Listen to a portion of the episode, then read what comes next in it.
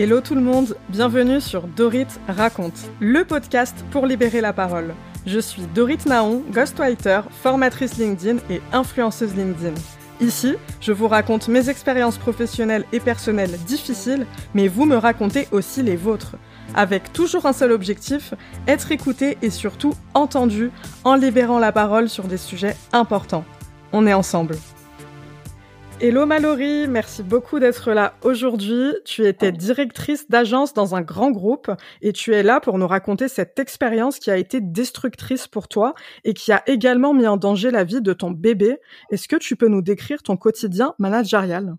Merci Dorit. Hein. D'ailleurs, euh, enfin voilà, je suis très contente de participer à ton podcast. Et euh, oui, donc euh, en gros, euh, j'ai quand je suis passée directrice d'agent, j'avais déjà pas mal de temps derrière moi. Hein. j'avais évolué sur plusieurs postes, donc l'évolution sur ce poste-là n'était pas nouveau. donc par contre, c'était effectivement le cap à passer en manager. Et quand je suis arrivée sur ce poste-là, déjà à l'entretien, on m'avait précisé que l'équipe était quelque peu panachée en caractère et euh, que voilà, en gros, on attendait que je puisse accompagner l'équipe euh, et, euh, et, gérer l'équipe.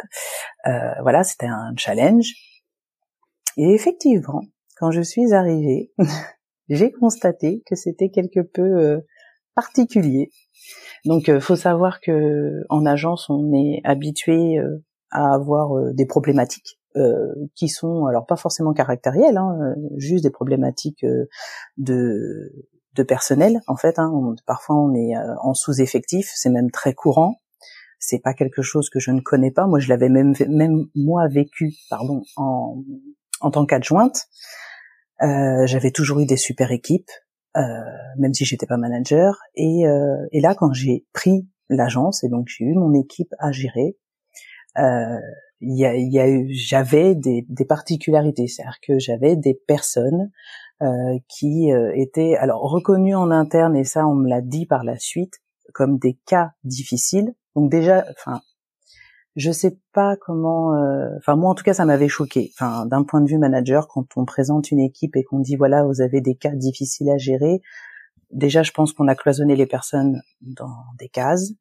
Et euh, en termes de solutions et d'outils pour aider au management, ça semble présager euh, des, des, quelques difficultés. Et euh, notamment, euh, notamment, j'avais donc une une collaboratrice, donc mon adjointe directe, qui, alors elle était avec un caractère très explosif, c'est-à-dire que dès que un client, ça se passait pas bien, elle faisait, elle balançait le téléphone dans le bureau, il traversait littéralement la pièce hein, pour de vrai. Et j'avais une, une personne qui était au niveau accueil qui euh, était euh, qui avait des particularités familiales qui faisaient qu'elle s'arrêtait souvent. Et ils étaient pas, euh, enfin c'était pas de sa faute, elle avait des obligations. Donc on était en effectif réduit et on était en situation claire de conflit parce que le vrai conflit était principalement entre les deux. Euh, elle ne, elle ne s'appréciait pas et j'avais une adjointe qui était très poussive et très désagréable et euh, elle essayait de enfin voilà elle allait souvent chercher euh, celle qui était donc en fait on parle d'une personne qui était à l'accueil donc qui accueillait le public euh, tous les jours au quotidien du matin jusqu'au soir. Et c'était comment dire enfin c'était du conflit permanent. C'est-à-dire que je me suis retrouvée très très souvent à, à faire des entretiens dans mon bureau sur les pauses déjeuner à arbitrer les tensions entre ces deux personnes qui euh, en soi chacune de leur côté était pouvait être très charmante, mais alors euh, le cocktail euh, était effroyable au quotidien. Et donc j'ai désamorcé beaucoup beaucoup de solutions, hein, de, de situations, euh, en en parlant, en laissant en fait des temps de parole à chacune pour qu'elles puissent vider chacune leur sac, en arbitrant mais avec un max de bienveillance en fait. Hein. C'est des êtres humains, je pense que chacun a sa valeur. On peut être dans un contexte absolument colérique ou parce qu'on n'est pas bien. Donc à chaque fois, c'était de chercher les points qui posaient problème, de les désamorcer, de laisser chacun s'exprimer pour que ça puisse repartir sur des situations plus saines. Alors ça a tenu un petit peu. On a tenu comme ça à bout de bras pendant euh, peut-être euh, un an. Puis euh, problème, c'est que du coup, la direction euh, tannait aussi. Alors, il y avait beaucoup au niveau des résultats. Donc euh, là-dessus, sur ce, ce climat-là, il fallait rajouter la pression du résultat. Donc, je, temporisais beaucoup, j'absorbais beaucoup la dureté des prérogatives de la direction. Et j'essayais euh, d'amortir au maximum euh, et de, de rendre le, comment dire l'objectivation très on va dire douce. Enfin j'essayais d'animer vraiment sous forme de jeu. Enfin je voulais vraiment que ça soit quelque chose enfin qu'on ait une ambiance. On n'était que trois dans une agence euh, pas trop isolée mais on était ensemble tous les jours et je voulais que ça soit le plus agréable possible. Et euh, quand les objectifs n'étaient pas suffisants, j'avais les responsables qui descendaient dans le bureau, hein, donc enfin descendaient, enfin qui venaient faire des visites, et euh, donc j'avais des entretiens où on m'expliquait qu'il fallait littéralement que je reprenne en main mon équipe que je reprenne en main le comportement euh, soit de mon adjointe, soit de la personne à l'accueil, ma collègue de l'accueil, qu'il fallait euh, que, quitte à faire des entretiens euh, de recadrage, et dans entretien de recadrage, il était entendu qu'il fallait pressuriser la personne pour que clairement elle rentre dans ce qu'on lui demande de faire. Et, et de formaliser au maximum en cas de non réussite ou euh, d'échec ou enfin non réussite et échec c'est à peu près la même chose mais euh, non respect enfin voilà de, de, de prendre un maximum d'informations au quotidien et de formaliser au maximum les situations d'échec ce qui est pas du tout dans ma manière de fonctionner. Donc voilà j'ai travaillé pendant euh, à peu près un an et demi dans cette dans ce type d'ambiance. Et effectivement après par la suite je suis tombée enceinte de ma deuxième fille et euh, du coup, ça n'a pas forcément été euh, plus simple. Donc, euh, entre-temps, avant de tomber enceinte, j'avais participé aux élections du personnel, donc j'étais devenue déléguée du personnel.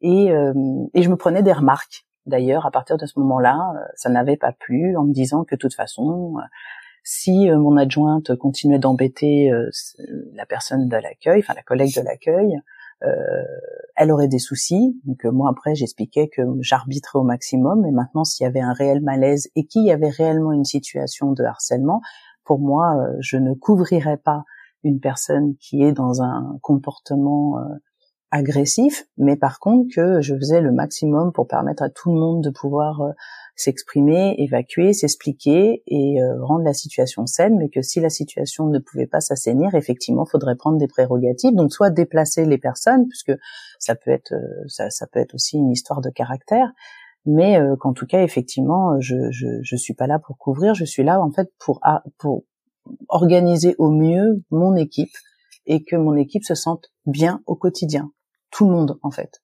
Euh, et donc voilà, et je me prenais des réflexions, beaucoup de réflexions. À cinq mois de grossesse, tu es convoqué par le N plus 3 pour un entretien que tu qualifies de lynchage. Qu'est-ce qu'il s'est passé pendant cet entretien? Alors cet entretien, euh, alors j'ai été convoquée euh, d'une manière, j'aurais dû me douter que c'était compliqué, enfin que c'était c'était un guet-apens puisque j'ai été convoquée dans l'heure on m'appelle le matin, on me dit voilà, euh, donc euh, l'équivalent du N plus 3, Monsieur Intel euh, peut te voir. Ok. Donc moi, il fallait que je dégage l'agent, je pouvais pas être, je pouvais pas partir. Donc ils ont fait venir un collègue pour me remplacer. Hein, C'était prévu en une heure. Hein, ils se sont organisés. D'habitude, il faut trois jours. Et donc je prends ma voiture, je remonte. J'en ai pour plus de trois quarts d'heure de, de, de, route parce qu'il y avait des bouchons. Et quand j'arrive et que je, je, me présente au bureau, je me prends la réflexion déjà que j'ai 20 minutes de retard. Donc, il faut savoir que mon agence, là où était situé, le siège où il était, je ne pouvais pas venir en un quart d'heure, c'était pas possible. Et euh, je me dis bon, ça commence bien. Donc euh, oui, j'étais déjà bien enceinte en plus, hein, entre 5 et 6 mois, donc j'avais un bon petit bidon. Et euh, donc moi, ça faisait déjà depuis deux trois mois que j'étais dans un état assez compliqué puisque je vomissais beaucoup, beaucoup, beaucoup, beaucoup. Hein, 14 fois par jour, c'est ça commence à être beaucoup. Donc euh, je perdais du poids, je grossissais pas, enfin voilà. Mais euh, je continuais à venir parce que parce que voilà, je me disais qu'il fallait que je tienne mon poste. Et quand je suis arrivée à cet entretien, donc j'arrive dans la dans le bureau et euh, donc il y a mon N plus 3, mon N plus 1, N plus 2 pardon, qui est assis, la RH qui est assise, et donc je m'assois en bout de table avec ces trois devant moi. Et là, au moment où je m'assois, je commence à me faire enchaîner mais bien, c'est c'est oui. vous savez pourquoi vous êtes là? Non, je ne sais pas. Eh bien, c'est simple. Vous ne faites rien de bien. Ok, d'accord. Et donc sur ce, au moment où ça démarre comme ça, je, je leur dis écoutez, euh, je vois un peu la teneur de ce qui va arriver, donc euh, je fais, bah, je souhaiterais qu'on qu'on s'arrête là, et je fais, je demande à revenir accompagner. Après tout, euh, j'ai le droit, et je me lève.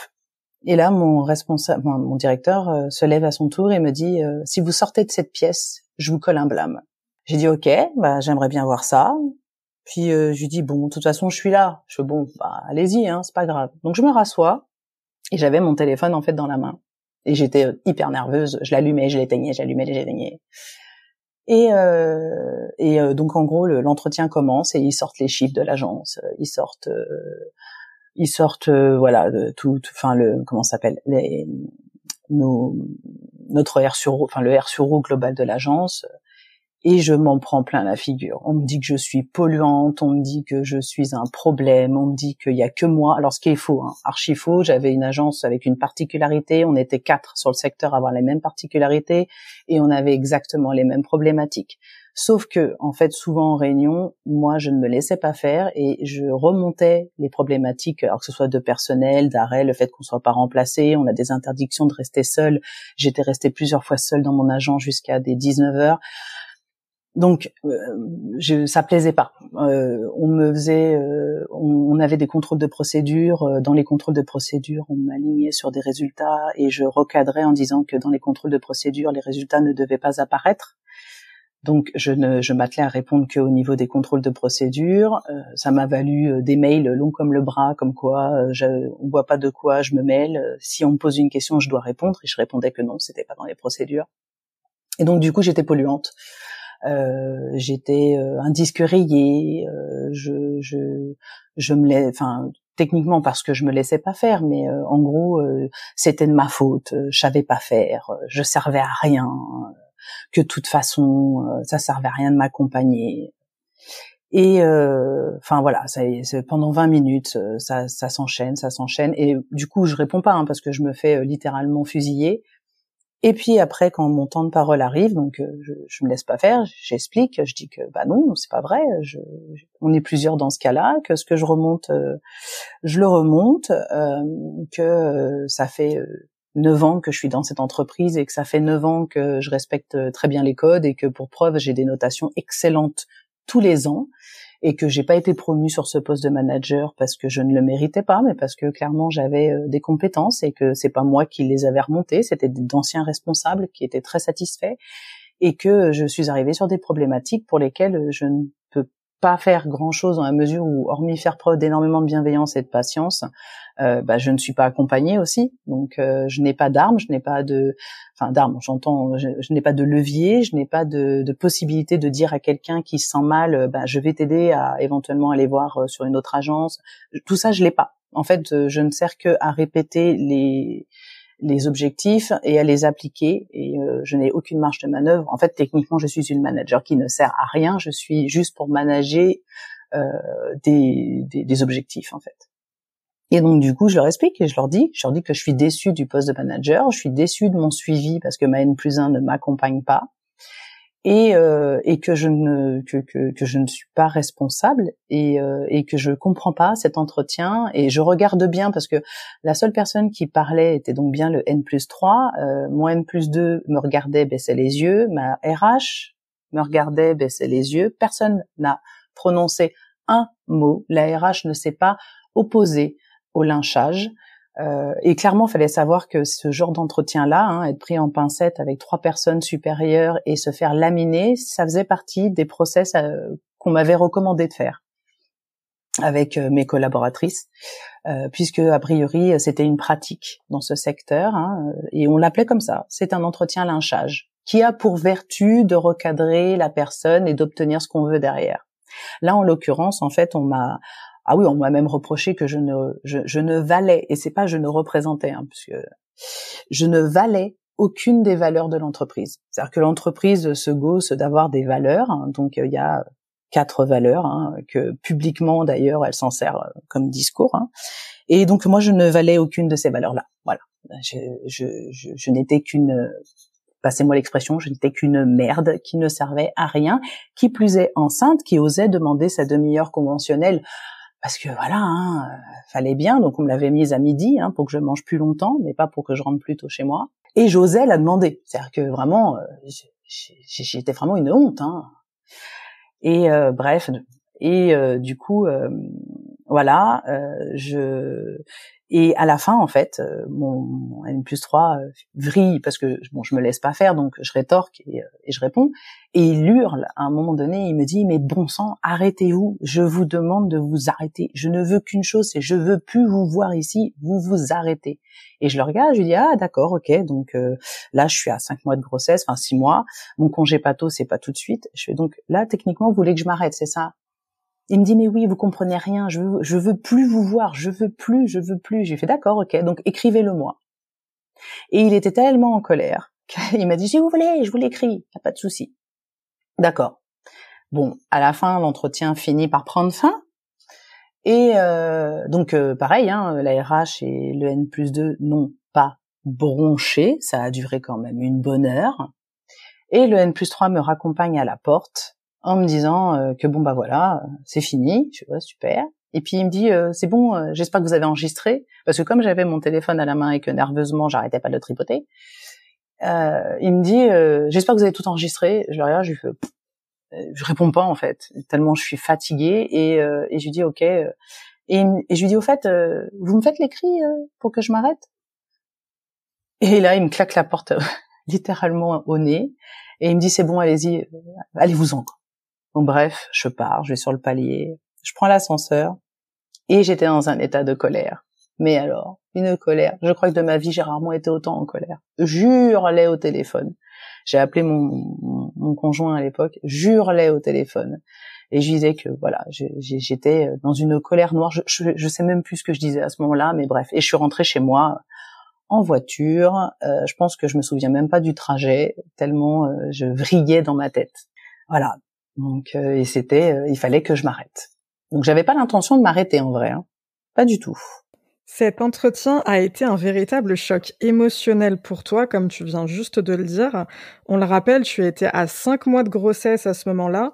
Il aurait pu être fatal, autant pour toi que pour ton bébé. Donc, qu'est-ce qu'il se passe après cet entretien? Alors euh, le lendemain de cet entretien, euh, donc euh, je, j'avais dit que je ne m'arrêterais pas, en fait que ce serait trop facile. Sauf que en fait quand je me réveille ce matin-là, je suis mal, très très mal. j'ai mal partout, j'ai mon corps qui me fait mal, j'ai j'ai une migraine, une migraine atroce alors que je faisais pas de migraine enceinte. Hein, c'était c'était ma deuxième grossesse, donc c'était pas la première. Hein, je, je, connais mon état et et donc, euh, bah, finalement, je finis chez mon médecin parce que vraiment, j'étais pas bien. J'avais l'impression d'être euh, comme dans du coton en fait. Je, de toute façon, je pouvais pas prendre la voiture. J'étais pas, j'étais pas bien. Et quand je suis arrivée chez mon médecin, euh, donc mon médecin me dit bon alors qu'est-ce qui se passe? Je lui dis bah je suis pas bien, j'ai mal partout, et je lui dis pas. Donc elle me prend, elle me prend l'attention, elle me dit mais elle fait là, vous êtes à 15 Elle me dit Qu'est-ce qui se passe? Et quand elle me pose cette question-là, j'éclate en larmes et j'ai dû pleurer, je crois, un bon quart d'heure, sans m'arrêter et sans pouvoir prononcer un mot, juste des grosses larmes. Donc du coup, elle me tend une boîte de mouchoirs. Elle me dit euh, de me calmer, bien évidemment. Elle me dit euh, de laisser passer parce que j'avais besoin.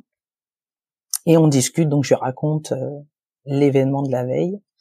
Et elle me dit OK. Elle me dit bah écoutez, vous savez quoi? Je vous arrête. Elle fait vous remettrez plus les pieds dans votre dans votre job avant d'avoir accouché, avoir eu un congé maternité et être en forme. Elle me dit parce que là, je vous explique. Elle fait vous avez 15 de tension. Si ça part pas, vous risquez la pré-éclampsie. Donc techniquement un œdème géant et elle me dit dans ces cas-là, c'est euh, pour sauver la vie de la mère et du bébé, c'est euh, une euh, comment dire, bah, une interruption de grossesse. Hein. Donc si bébé est viable, tant mieux. Si bébé est pas viable, ben on aura sauvé maman. Voilà. Donc du coup, je me suis arrêtée, pas le choix. Et alors par chance, Le lendemain, j'allais beaucoup mieux. La tension redescendait et deux jours après, je ne vomissais plus et euh, parce que oui, je vomissais toujours, hein, enfin, voilà, je ne vomissais plus et la tension était redevenue complètement normale. De toute façon, c'était la condition parce que sinon il fallait que je retourne chez mon médecin tous les jours jusqu'à ce que la tension soit suivie. Donc oui, euh, le, en fait, le fait qu'elle m'arrête et que euh, et qu'elle me dise que je ne retournerai pas là-bas, ça m'a fait un effet. Euh, je pense qu'elle aurait pu m'injecter n'importe quoi comme calmant, ça a été le plus efficace en fait. Vraiment, de, de dire voilà, stop. Fait vous êtes euh, vous êtes en danger et on s'arrête là. Donc voilà. On te sent vraiment très ému, donc euh, forcément, je suis très touchée. On, on ressent vraiment à quel point cette expérience t'a vraiment profondément affecté, même euh, des mois plus tard. Alors, pour continuer dans la chronologie, tu appelles la RH pour lui annoncer ton arrêt. Comment ça se passe cet appel? Alors la, la, la RH, euh, non, j'ai alors en fait j'ai j'ai appelé ma N plus 1, donc qui n'était pas présente à l'entretien, mais qui était au courant de cet entretien, même si elle a faim de ne pas le savoir.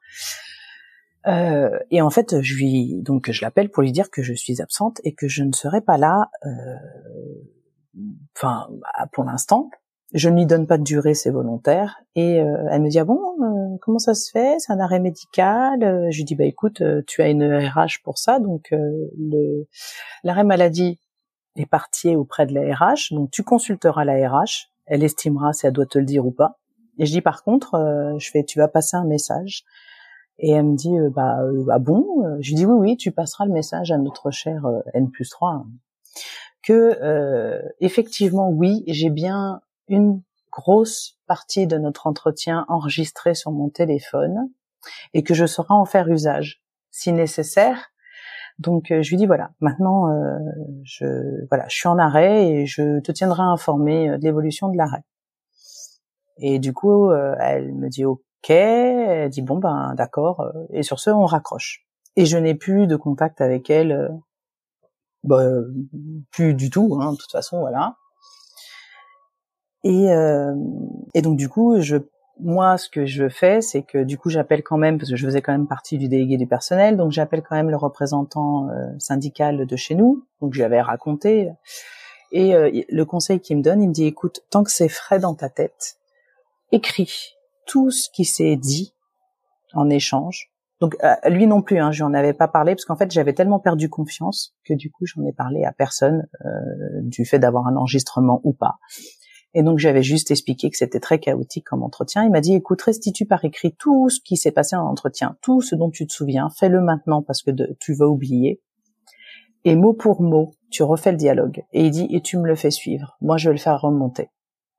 Donc c'est ce que j'ai fait. J'ai fait un mail euh, long comme le bras où j'explique tout ce qui s'est passé. Je, restitue en fait mot pour mot les phrases, les les insultes, les remarques, les les, les, les attaques, euh, mais voilà, au mieux en fait.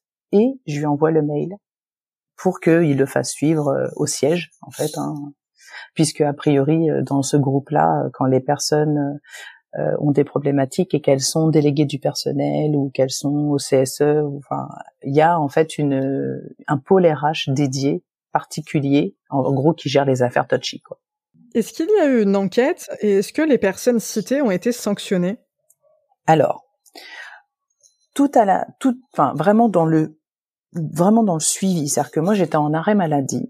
J'ai la RH qui a tenté de m'appeler trois ou quatre fois en me laissant des messages en me disant oui, euh, nous aimerions que tu viennes nous rencontrer. Donc euh, clairement j'ai dit ok là je pense qu'il se fiche de moi parce que en, arrêt je, je, ne vais pas venir pour me refaire taper dessus, c'est pas la peine. Euh, donc je, je, ne répondais pas et j'ai envoyé un mail euh, à la RH en lui expliquant que si elle continuait de m'appeler, je l'attaquais pour harcèlement. Après, par la suite, euh, ça a été pris au niveau relais, au niveau de, de comment s'appelle du du syndic, enfin du syndicat, qui en fait euh, m'a fait état de ce, de ce qui s'est passé au niveau du suivi, c'est notamment il y a eu, euh, il y a eu, alors il y a eu une enquête dans le sens où ils ont fait venir le, le N plus 3 hein, parce que ça remontait quand même assez haut, les, propos étaient quand même très violent. Et au départ, il a nié en disant que non, c'est moi qui avais crié, que j'avais été, que j'avais été hystérique. Puis, euh, à un moment donné, je ne sais pas comment, j'ai le responsable du syndicat qui m'appelle, qui me dit "T'es au courant? Il paraîtrait qu'il y a un enregistrement." Et je lui dis "Ah, écoute, euh, tu m'étonnes, c'est étrange, pourquoi? Il me dit, bah, apparemment, ils sont en train d'étudier la possibilité qu'il y ait un enregistrement de ton entretien. Il me dit, t'aurais pas une idée de qui a pu faire ça? Je lui fais, bah, écoute, je sais pas. Peut-être que c'est la RH ou peut-être que c'est le N plus 2. Je, tu sais, euh, ils avaient pas l'air de dire grand chose, mais ils avaient peut-être pas l'air d'accord. Il me dit, bah, je sais pas. Il fait, je te tiens au courant de la suite. Puis, quatre jours après, il m'appelle et il me dit, écoute, euh, waouh. Il fait euh, le, donc le fameux N plus 3 a tout avoué. En fait, il a confirmé que ce que tu as dit par écrit était vrai, bon à quelques nuances près parce que voilà, et euh, qu'il a confirmé qu'il s'était bien, qu'il s'était bien emporté, que effectivement il y avait eu des choses qui avaient été dites. Je suis ah bon tiens c'est étrange. Il me dit ouais apparemment ils ont eu un enregistrement et euh, bah il a eu peur donc bah il a confirmé. Ok. Et il me dit, euh, voilà, il me dit, bah, qu'est-ce que t'en penses? Je lui dis, c'est simple, tu vas passer un message. Parce que du coup, j'avais décidé de passer les messages par personne interposée. Je trouvais que ça marchait vachement bien. Je lui dis, écoute, tu vas leur dire qu'une chose. Moi, je vais revenir dans un an, puisque j'avais prévu de prendre un congé euh, maternité un tout petit peu plus rallongé. Je lui dis, tu vas leur dire que je reviens dans un an. Et dans un an, je veux pouvoir aller où je veux. C'est-à-dire que je vais être dans le process de enceintes, euh, enfin de mamans euh, qui reviennent. Donc en fait, on a un processus particulier. On peut choisir un peu plus librement les secteurs, etc. Je fais, tu vas leur dire que je, si je demande à aller dans un service en particulier, je veux qu'on m'ouvre toutes les portes pour y aller, parce que j'ai à compter de cette date deux ans pour porter plainte au pénal et au civil, et je le ferai. Et si il le faut, je ne demanderai pas de réparation financière ou quoi que ce soit. Je, bon, après, je sais pas si j'ai le droit ou pas, mais de toute façon, j'étais tellement énervée que c'est sorti comme ça. J'ai dit tout ce que je demanderais, c'est le licenciement de la personne qui m'a attaqué et des témoins. Voilà. Donc il me dit oh ben je comprends pas pourquoi tu dis ça? Je fais non non non je vais je te demande pas de commenter je te demande pas de me donner ton avis je te demande de répéter mot pour mot ce que je t'ai dit et ça s'est terminé comme ça euh, après, soi-disant, il voulait me contacter pour me dire des pour, pour s'excuser. J'ai dit, je ne veux plus de contact. Hein. Je, je, vous interdis de m'écrire et sinon, je, réellement, je porterai plainte pour harcèlement. J'ai terminé mon congé mater. Enfin voilà, j'étais en congé pato, congé mater, etc. Et quand je suis revenue un an après, donc le, le N plus 3 était toujours en poste, hein, était toujours là. L'ARH qui devait être euh, encore là puisqu'elle m'avait elle-même dit qu'elle me récupérerait à la sortie de mon congé maternité pour euh, revoir avec moi ou me mettre. Elle avait, elle était partie, elle avait été promue deux mois avant mon retour. Le N plus 2 avait été promu trois mois avant mon retour. Et quand je suis arrivée, donc la nouvelle RH me regarde, elle ne me dit rien sur mon dossier, elle ne me dit rien du tout, elle me dit voilà, on fait connaissance, bonjour et elle tourne son écran, elle me dit vous voulez aller où? Donc moi je vais après je voilà, j'avais une idée de là où je voulais aller, j'ai je vais aller par là. Elle me dit OK, je fais le nécessaire, vous pourrez euh, on va voir, on va vous trouver un poste, vous allez aller là là où vous voulez. Et effectivement, je n'ai pas eu trop de difficultés. Je suis j'ai bien atterri là où je voulais aller. Voilà, la réponse euh, à, à tout ça. Mais euh, pas pas de punition en, en tant que telle en tout cas, euh, pas, pas de suivi à ce niveau-là, pas de représailles très dures contre les personnes, puisque la promotion est plutôt pas mal quand même. Est-ce que tu as envisagé de les attaquer à un moment donné? Et si tu avais dû le faire, ça serait sur quel motif? Alors, si j'ai vraiment, euh, en fait, moi réellement, j'avais tellement, j'avais tellement les nerfs, j'étais tellement en colère parce que c'était tellement injuste euh, par chance, je suis pas tombée dans la culpabilité. J'avais vraiment le sentiment d'injustice au plus profond de moi parce que j'avais vraiment failli, enfin voilà, y passer. Enfin, et je voulais porter plainte. Et je voulais réellement mener parce que je l'avais, j'avais déjà connu la procédure prud'homale et voilà. Et j'ai dit voilà vraiment. Et puis j'avais bien dit que moi ça me posait pas de problème d'être toujours employé et de porter au prud'homme une affaire. Ça, je peux toujours aller travailler pour le même employeur, mais en même temps l'attaquer, ça me pose pas de problème si j'estime être en droit. Je ne l'ai pas fait parce que dans mon entourage, tout le monde, mais je dis bien tout le monde, m'en a dissuadé. Euh, j'ai des amis à, des niveaux plus ou moins euh, dans cette enfin, dans cette entreprise-là, ils étaient plus ou moins à des niveaux assez élevés et ils me disaient tous ah oui mais c'est compliqué, tu te rends pas compte, c'est le pot de terre qu'on peut te faire. Oui, bon après euh, j'ai tellement la voilà. Et il fallait lancer dans les procédures, fallait trouver un avocat, fallait trouver quelqu'un qui défende, etc. Et du coup, j'ai pas donné suite parce que parce que après on est fatigué aussi et puis à un moment donné on vient d'avoir un bébé on est on n'est plus dans enfin c'est pas qu'on n'est pas dans le mood de se de, de se battre au contraire mais euh, mais à quoi bon quoi? Enfin il y a un moment donné euh, voilà on continue sa petite vie euh. Je me dis que peut-être plus tard voilà il y aura on, se recroisera et il y aura peut-être l'occasion de faire une remarque qui sera cinglante au bon moment. Mais sinon oui je les aurais attaqués pour harcèlement moral pur et simple. Mais le problème, c'est que effectivement, je n'avais pas d'enregistrement. Alors j'avais la restitution écrite de ce que j'avais dit, je savais à l'oral qu'il avait validé ce que j'avais dit, mais je n'avais aucun écrit, comme quoi il s'était validé, il aurait très bien pu nier, ça aurait été ma parole contre la sienne, et puis il faut pas oublier qu'en face, je suis une entreprise du CAC 40, hein, donc euh, voilà, c'est, je suis pas Erin Brokovich, hein, c'est assez compliqué. Et, euh, et j'ai été beaucoup dissuadée euh, par mon entourage qui me disait que c'était trop énorme. Et quand bien même j'aurais eu un enregistrement, de toute façon, est-ce que ça aurait eu valeur? En tout cas, ça aurait été édifiant parce qu'effectivement, ça aurait illustré. Mais voilà, et n'ayant pas tout ça et en voulant passer à autre chose, j'ai laissé, j'ai laissé tomber. Mais si vraiment euh, j'avais peut-être été un peu portée par mon entourage, je pense que j'y serais allée. Ouais, j'aurais peut-être perdu, hein, mais je l'aurais fait. Comment ça va aujourd'hui? Bah ça va bien. Après, euh, il y a toujours un passage qui est dur quand je le raconte, c'est clair, mais euh, ça va, euh, ça va. Après, j'ai refait parce que là, l'histoire date quand même de bah, ma petite deuxième à 7 ans, donc voilà, ça date un petit peu. j'ai démissionné il y a un an de cette entreprise parce que après ça, en somme, ça s'est pas mal passé. Hein, c'est pas ça. C'est juste que j'en avais marre, j'avais fait le tour et puis j'en peux plus. En fait, ils ont un management hypocrite. Il y a, y a rien qui va. Ça vous sourit devant, ça vous fracasse derrière. C'est la guerre, euh, la guerre aux notations. C'est c'est c'est la guerre à la part variable. C'est euh, voilà. Euh, si tu fais pas ça, je, te retire 500 euros sur ta part variable. On parle de 800 euros. Tu veux retirer 500 euros, il va rester combien? Enfin, voilà. On parle pas de grosses sommes. Hein, attention. Moi, j'avais lâché mon poste de manager. Hein. J'étais redevenue euh, simple euh, collaboratrice, euh, sans aucune charge managériale. Et je voyais bien que de toute façon, je n'y réaccéderais pas. on a essayé de me faire courir pour que je passe un diplôme pour passer manager. Enfin, et du coup, à un moment donné, j'ai dit c'est bon, j'ai suffisamment d'expérience, je sais qui je suis, je sais comment je travaille, et si je peux être cadre ailleurs, je serai cadre ailleurs. Et c'est ce que j'ai fait. Je suis partie euh, sur un poste de cadre euh, en ingénierie commerciale et euh, dans une autre entreprise, et ça fait maintenant un an.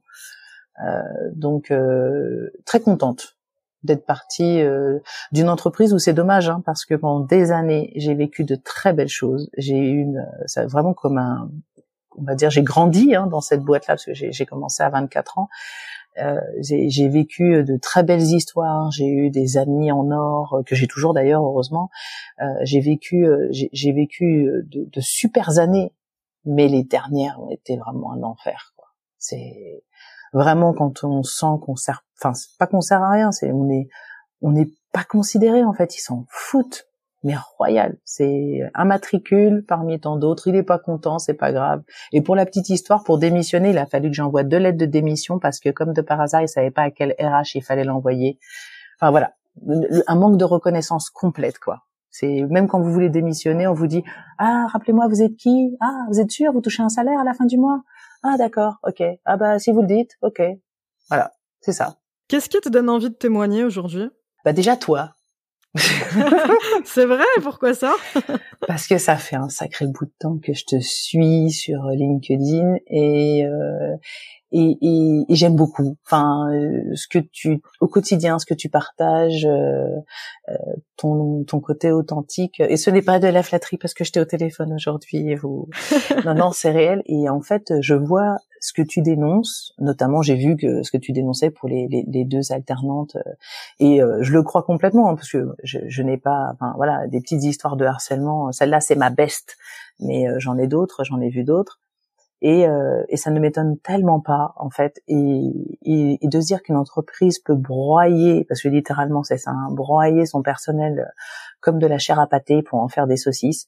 Euh, c'est c'est complètement dingue et et parfois en fait euh, quand je vois, euh, alors c'est bien parce que je pense que peut-être il y a une mentalité qui est en train de changer, mais quand je vois des postes dire oui, mais nous on est pour la bienveillance, on est pour la QVT, ça reste à voir.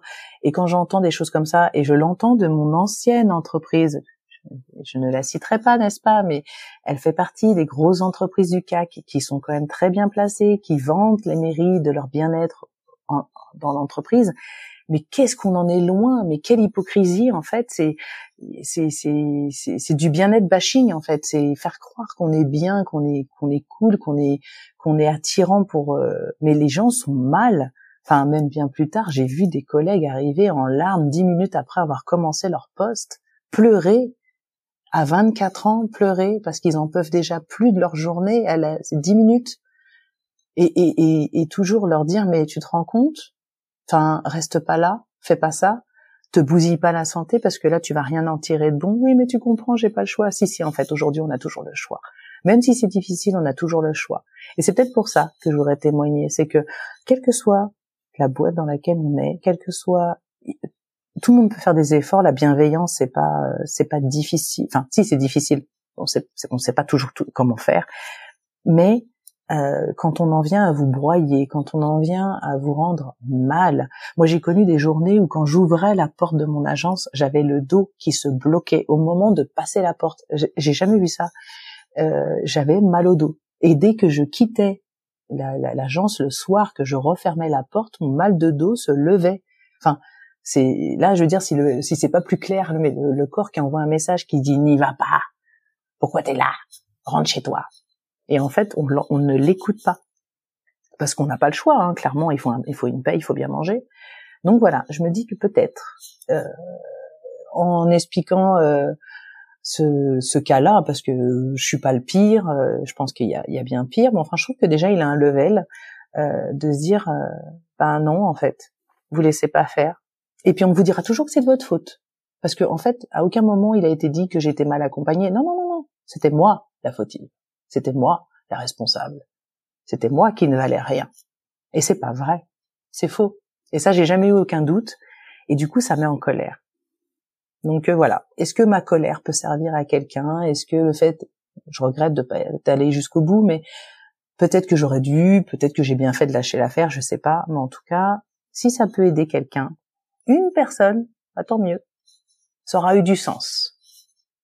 Je suis convaincue que tu vas en aider beaucoup avec ton témoignage. Tes paroles sont très très très inspirantes. Alors déjà, je te remercie beaucoup pour euh, bah, ton soutien par rapport à mon contenu. Ça me touche vraiment. Et euh, ce que tu as dit aussi par rapport au washing, alors je te rejoins à 10 000% Malheureusement, il y en a beaucoup, euh, surtout sur LinkedIn. C'est le, ah. le, temple du bien-être au travail. Et malheureusement, depuis que je fais ce podcast et que on me donne en off le nom des entreprises, mmh qu'évidemment on ne cite pas pour pas tomber bah, sous le coup de la diffamation. Euh, je vois ces mêmes entreprises parler de bien-être au travail sur LinkedIn et euh, il y a un problème entre euh, mm. ce qui est prôné effectivement et ce qui est vécu en interne. Donc tu fais très bien d'en parler aussi. Mm-hmm. Alors moi j'ai envie de te poser une question aujourd'hui. c'est bah, tout simplement qu'est-ce que je peux te souhaiter? De continuer ma petite vie parce que là pour le coup c'est passé. Si de ne plus trop rencontrer euh, de cas pervers comme ça parce que c'est fatigant en fait hein. c'est de pas se laisser faire c'est fatigant hein. donc euh, mais euh, voilà après ouais moi je pour l'instant je suis très bien et et, et si j'ai peut-être une chose à ajouter ce qui est très bizarre et paradoxal hein, c'est que bon j'ai eu plusieurs cas avec des, patrons un peu tordus tout ça enfin, bref hein. et et en fait j'ai jamais craint d'avoir été euh, attaquée parce que je me suis toujours défendue et alors le fait de me défendre ne m'a pas toujours apporté de super situations, hein, la preuve, mais par contre le fait de me défendre a permis que je ne sois pas comment dire, victimisé. C'est-à-dire que très honnêtement, et ça par contre, si je peux le retirer parce que comme j'ai déjà eu d'autres cas, mais réellement, quand on se défend et quand on ne se laisse pas faire, on va être mis au bord, hein. on va être mis à l'écart, on va se prendre des réflexions, mais par contre, on ne sera pas, je sais pas comment expliquer, on ne sera pas la victime dédiée et, et ils vont, à un moment donné, ils vont arrêter de marteler il faudra qu'ils se positionnent. Soit ils prendront une décision, ils vont trouver des trucs pour, pour licencier, etc. Donc c'est pas forcément mieux, hein.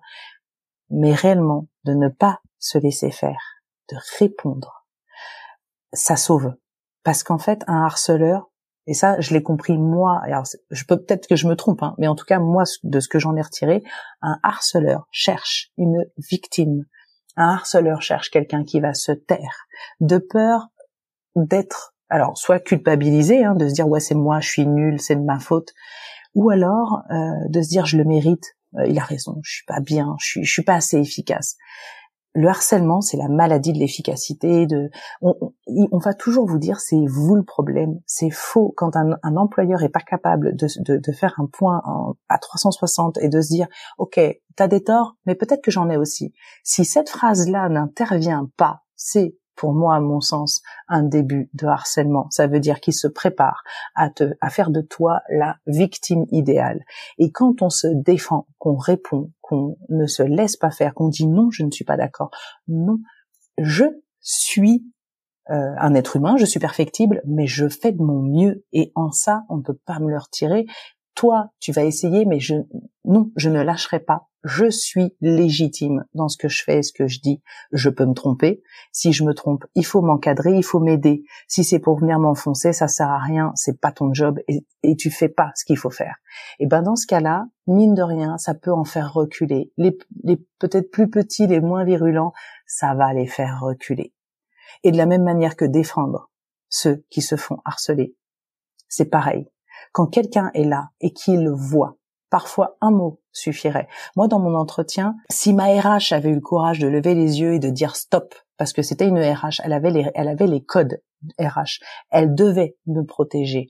Si elle avait levé les yeux, elle avait dit stop, vous allez trop loin, vous devez vous taire, parce que là, ce que vous faites, c'est pas bon. Il se serait tu et ça se serait arrêté là et j'aurais peut-être eu moins de billes si j'avais attaqué pour, pour me défendre. Mais elle ne l'a pas fait. Si le N plus 2 avait levé les yeux, avait dit stop, on en arrête là, on n'est pas là pour lyncher, on devrait simplement faire le constat, le point sur ce qui se passe et ce qui va pas, etc. On aurait pu verser alors dans la bienveillance, c'est un gros mot, hein, mais on aurait pu inverser la tendance de l'entretien. Ça n'a pas été fait. Et c'est valable pour n'importe qui d'autre. Combien de personnes voient des gens fondre en larmes après une réflexion ou après des entretiens annuels, ça, tombe bien, c'est la période, ou euh, se faire laminer en disant, oui, voilà, ça c'est pas bien fait, etc. Et de voir des, des responsables s'attaquer littéralement. On le sait tous, on le connaît, on la connaît la tête de Turc Juste de s'élever et de dire non, je ne suis pas d'accord. Arrêtez.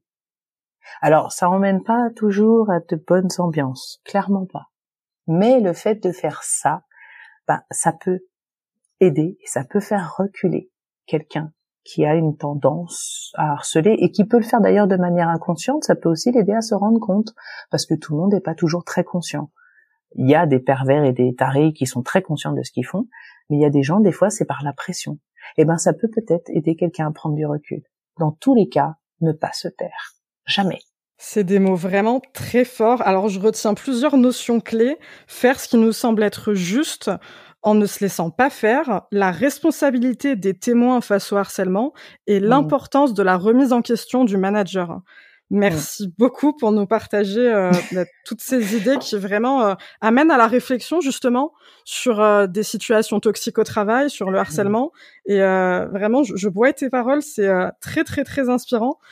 Merci beaucoup pour ta confiance, Mallory. Bravo pour ton courage. Je te souhaite le meilleur. Merci beaucoup. Merci vraiment, vraiment, vraiment beaucoup. Maître Lucille Romero, bonjour, merci d'être avec nous. Vous êtes avocate en droit du travail, droit commercial et droit immobilier au barreau de Nice. Qu'est-ce que vous conseilleriez juridiquement à quelqu'un qui est dans la situation de Mallory? Bonjour à toutes et à tous. Alors dans la situation de quelqu'un euh, comme Mallory, euh, qui subit des, des, faits de harcèlement moral notamment, un premier point euh, qui me semble important sur la définition du harcèlement moral, parce qu'on en parle beaucoup, mais c'est quand même bien de revenir à la source et à la définition. Ce sont des agissements répétés qui ont pour objet ou pour effet une dégradation des conditions de travail du salarié. C'est-à-dire que ça peut porter atteinte aux droits et aux dignités, à la dignité pardon, du salarié, altérer sa santé mentale ou physique ou compromettre son avenir professionnel.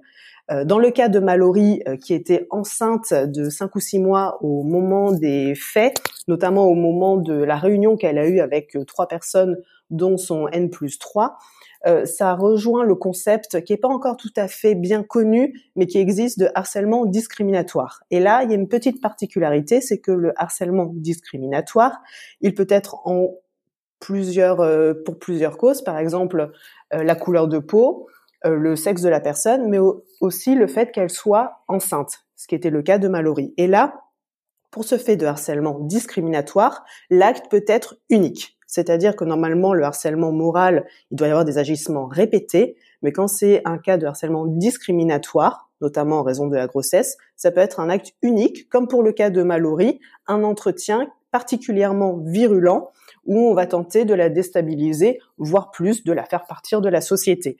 Euh, étant donné que euh, Mallory euh, travaillait depuis euh, plusieurs années dans cette société et que tout s'était toujours bien passé, qu'elle n'avait jamais eu aucune remontrance, aucun avertissement, et que les faits se sont déroulés comme par hasard lorsqu'elle était enceinte et que l'employeur le savait, on peut considérer que la difficulté venait bien de son état de grossesse et que c'était une sorte de vengeance.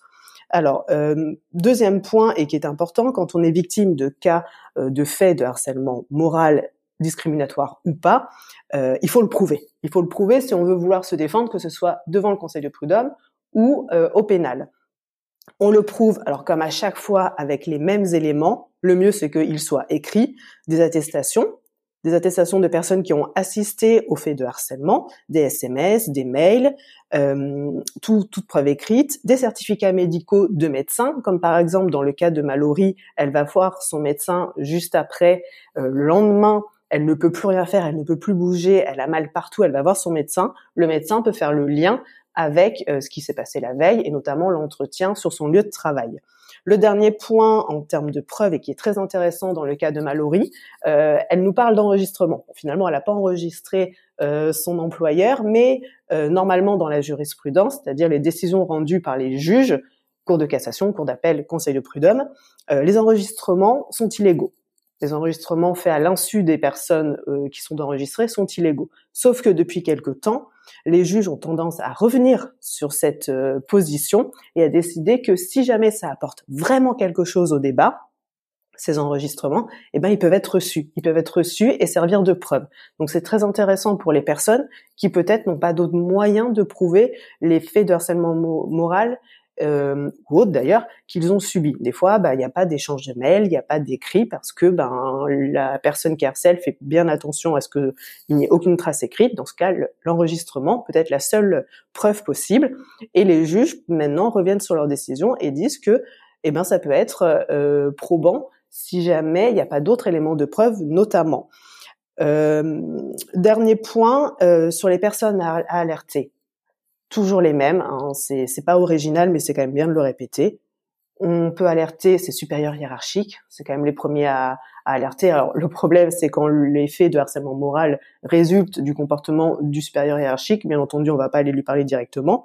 On peut dans ce cas contacter l'employeur, la personne la plus haut gradée. On peut également contacter les délégués du personnel. Ils sont là pour ça, toujours. L'inspection du travail, la médecine du travail, qui est également là pour ça.